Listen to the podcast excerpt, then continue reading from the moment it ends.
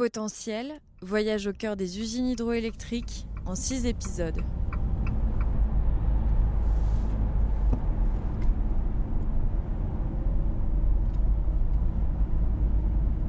Quand on parle d'électricité, et on en parle beaucoup en cet hiver de crise énergétique, on parle de nucléaire, on parle d'éolien, on parle de solaire, mais on parle beaucoup moins de la première des énergies renouvelables. Elle est produite dans une constellation d'aménagements, principalement dans le centre et dans le sud-est de la France, grâce à des barrages et à des usines. C'est l'énergie hydroélectrique. Depuis le début du XXe siècle, on sait produire de l'électricité grâce à l'eau, avec une technologie simple et vertueuse.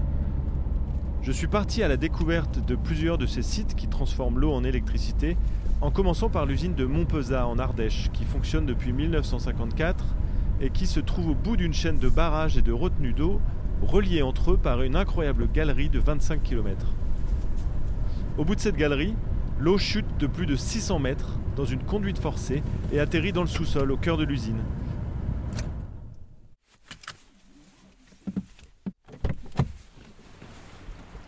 J'ai rendez-vous avec Joël qui est hydraulicien ici à Montpezat.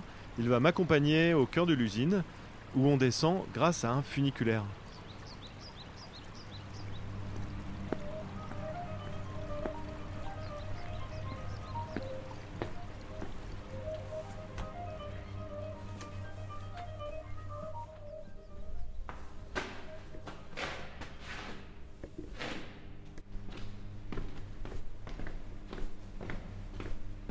Effectivement, il faut qu'on descende 80 mètres sous terre. Donc il y a une partie un peu aérienne à flanc de colline et après on plonge. Donc ici, on va descendre de 125 mètres sur un plan incliné de 250 mètres. Donc il y a une pente de 50%. D'où le funiculaire. Donc ça ressemble plus à un ascenseur incliné, mais on l'appelle funiculaire. Allez, on est parti. Donc là, il faut prendre le badge, ici. On fait clac. Donc il y a le nom qui apparaît et on tourne. C'est comme au métro.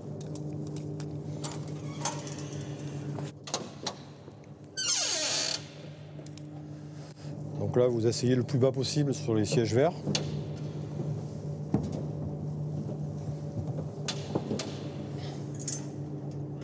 Ouais.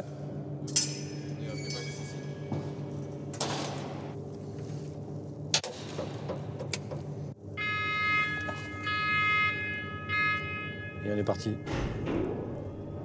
Vous, vous y descendez tous les jours? On descend à minima une fois par jour. Le funiculaire est exclusivement réservé au transport de passagers et à quelques pièces mécaniques, mais pas trop grosses et pas trop lourdes. Après, dès que c'est un petit peu plus volumineux et lourd, le funiculaire va se garer dans son parking en haut et on sort un gros monte charge qui lui est en capacité d'accueillir des grosses pièces et qui fait la liaison entre la partie haute ici et la partie souterraine. Joël me conduit maintenant dans le poste de pilotage de l'usine. Voilà la salle de commande. C'est en fait on, on a la possibilité de conduire euh, l'aménagement depuis ici. Là, donc les, les niveaux affichés sont des niveaux normaux pour. euh, On est un peu plus bas que les années précédentes si on regarde en moyenne, parce que ben, on a eu euh, un automne relativement sec, voilà, par rapport à ce qu'on connaît d'habitude. Donc on a une immense galerie qui traverse tout le massif ardéchois, donc qui part d'ici. Là, qui est symbolisé par un trait bleu. Voilà, euh, c'est le trait bleu. Le trait bleu, en fait, il fait 21 km. Voilà, il faut imaginer, hein, c'est une immense galerie. Là, car, euh, l'exemple, donc Montpezat en ce moment, on est à 120 MW, quelque chose près, hein. ou 110, pardon, 110 MW. Donc en gros, on pourrait euh, alimenter une ville de plus de 200 000 habitants. Ville qui n'existe pas en Ardèche. On va aller voir dans la salle des robinets sphériques, vous allez mieux comprendre. ouais.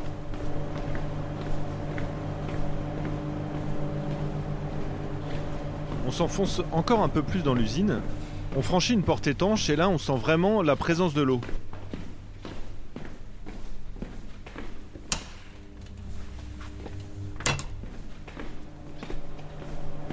Donc la grosse pièce jaune, c'est l'alternateur qui est encadré par deux turbines de type Pelton. Il y a un gros volume d'eau qui est retenu par ces robinets sphériques avec une pression qui peut aller jusqu'à 65 bars en pied de conduite. Donc c'est cette énergie potentielle qui est ensuite utilisée pour faire tourner nos machines. On va essayer de récupérer Mathias.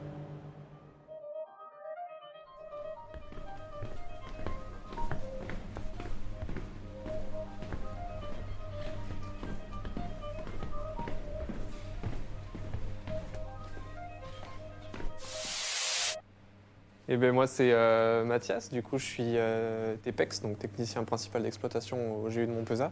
Donc euh, je suis amené à intervenir sur les barrages euh, du plateau Ardéchois et sur l'usine de Montpezat et sur l'usine de Pont-de-Verrières qui est à Laval. C'est un concours de circonstances, je suis arrivé là par hasard. et puis non mais j'aime bien... en fait je suis un peu attiré par tout ce qui est environnement. Enfin, je pense que c'est l'avenir, les énergies renouvelables, forcément. Et par exemple, Mathias, quelle est ta mission aujourd'hui? Aujourd'hui, je suis intervenu au barrage de Pont-de-Verrières pour euh, sortir un peu plus de débit, pour donner un peu plus de puissance au réseau, vu que là, en ce moment, avec l'hiver qui arrive et le froid, euh, on cherche le moindre petit kilowatt qui traîne par-ci par-là.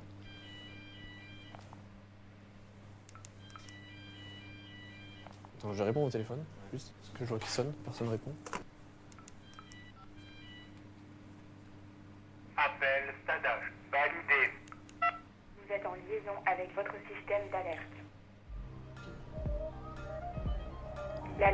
Est en cours. Fin d'ordre. Situation critique. Tapez 2 puis dièse pour activer.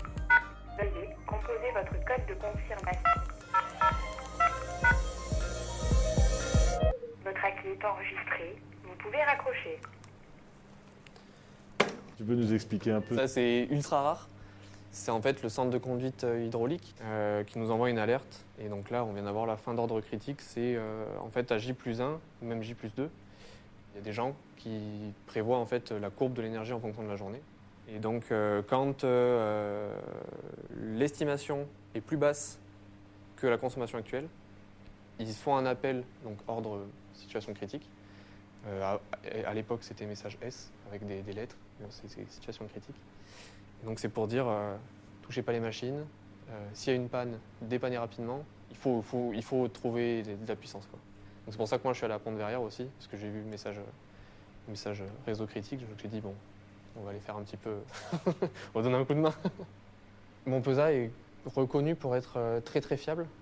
Sur tout le plateau Ardéchois, il y a cinq retenues et tous ces barrages sont interconnectés par une galerie qui descend jusqu'à l'usine de Montpezat, une chute de 600 et quelques mètres. Et donc on turbine euh, les eaux des retenues au moment où euh, le réseau est le plus demandant en énergie.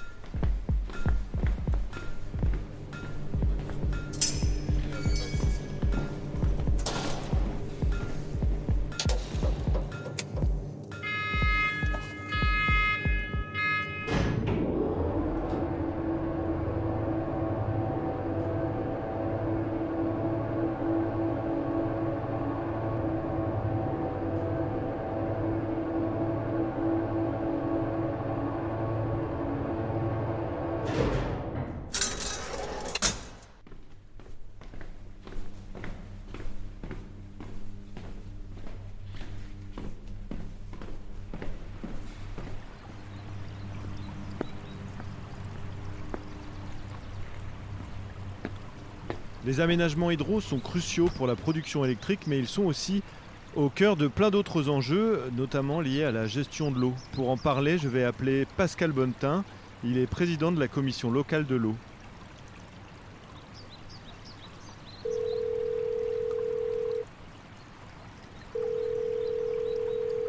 Allô? Bonjour Pascal. Je sors de l'usine de Montpezat. Est-ce que vous pouvez nous en dire un peu plus sur les enjeux de la gestion de l'eau? Oui, oui, bien sûr. Alors moi, je suis euh, Pascal Bontin, je suis un élu d'une petite commune ardéchoise qui est, propriétaire de la moitié du Pont d'Arc et je suis élu dans toutes les, prismes de l'eau, que ce soit au niveau local jusqu'au niveau national. L'enjeu de, la loi sur l'eau, c'est de dire aujourd'hui, on va au-delà des limites géographiques administratives, on prend la goutte d'eau qui tombe euh, sur la montagne et comment elle va? Elle va dans un bassin versant.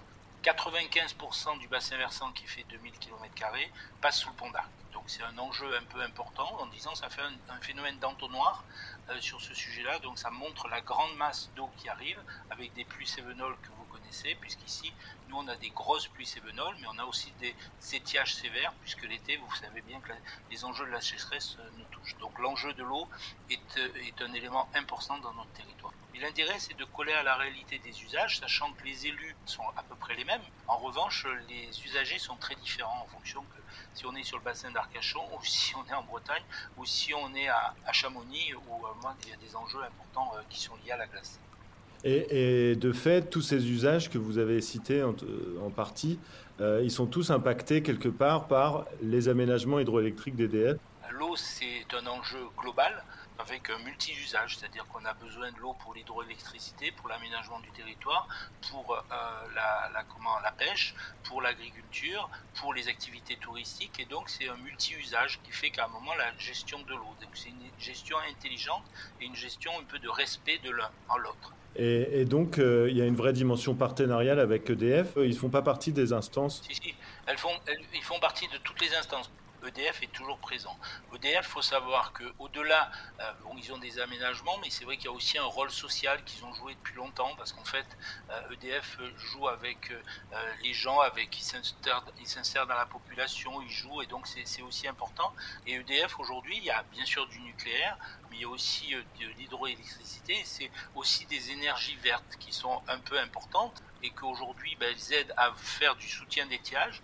le soutien d'étiage, c'est quoi? C'est garder de l'eau pendant un temps et le distribuer quand les usagers en ont besoin. Donc, pour les agriculteurs à une période, pour les touristes, pour dire à un moment, euh, quand il y a leur lieu d'hébergement de, touristique, ben, il faut de l'eau potable. Et derrière, quand on veut faire du canoë, ben, il faut un peu plus d'eau dans la rivière. Donc l'intérêt, c'est toute l'intelligence de dire à un moment, on réserve une portion de, une partie, une partie de l'eau et de dire cette partie de l'eau, comment on la donne aux gens euh, de temps en temps. Voilà, avec grande intelligence. On va revenir précisément sur, euh, sur Montpezat. Vous avez, je suppose, eu l'opportunité de visiter euh, des aménagements, c'est des lieux qui vous sont familiers? Mais Montpezat, c'est assez particulier parce que Montpezat, c'est au milieu entre Brest et Nice. C'est-à-dire pour donner cette image-là, que c'est un petit endroit au centre de la France où en fait la Loire elle prend sa source en Ardèche, elle fait le tour, euh, on prend un peu d'eau pour euh, mettre dans ces ouvrages-là. Et donc l'intérêt, c'est au centre du Massif central. Et en fait, c'est le lien entre les élus de Brest et les élus de Nice. On doit être sensibilisé par rapport à ces enjeux de Montpezat. Finalement, euh, c'est des sites euh, qui sont patrimoniaux, qui sont inscrits dans le, dans, la, dans le paysage. Finalement, on parle beaucoup, par exemple, de l'éolien, du solaire quand il s'agit d'énergie verte, mais on ne parle pas beaucoup d'hydroélectricité. Manière, l'hydroélectricité, si vous avez visité Montpezat ou si vous avez visité des barrages dans l'Isère, vous verrez que vous voyez rien. C'est-à-dire que c'est tout en souterrain, c'est tout par des tunnels. Donc la technologie que ça a demandé l'expertise que ça a demandé des ingénieurs d'EDF pour faire ça, et pour que ça soit durable, puisque en fait, 50 ans après, il n'y a toujours pas de problème sur ces ouvrages-là et qu'on sait qu'ils sont pérennes. Donc euh, il faut saluer quand même les ingénieurs de ces ouvrages-là. Merci Pascal.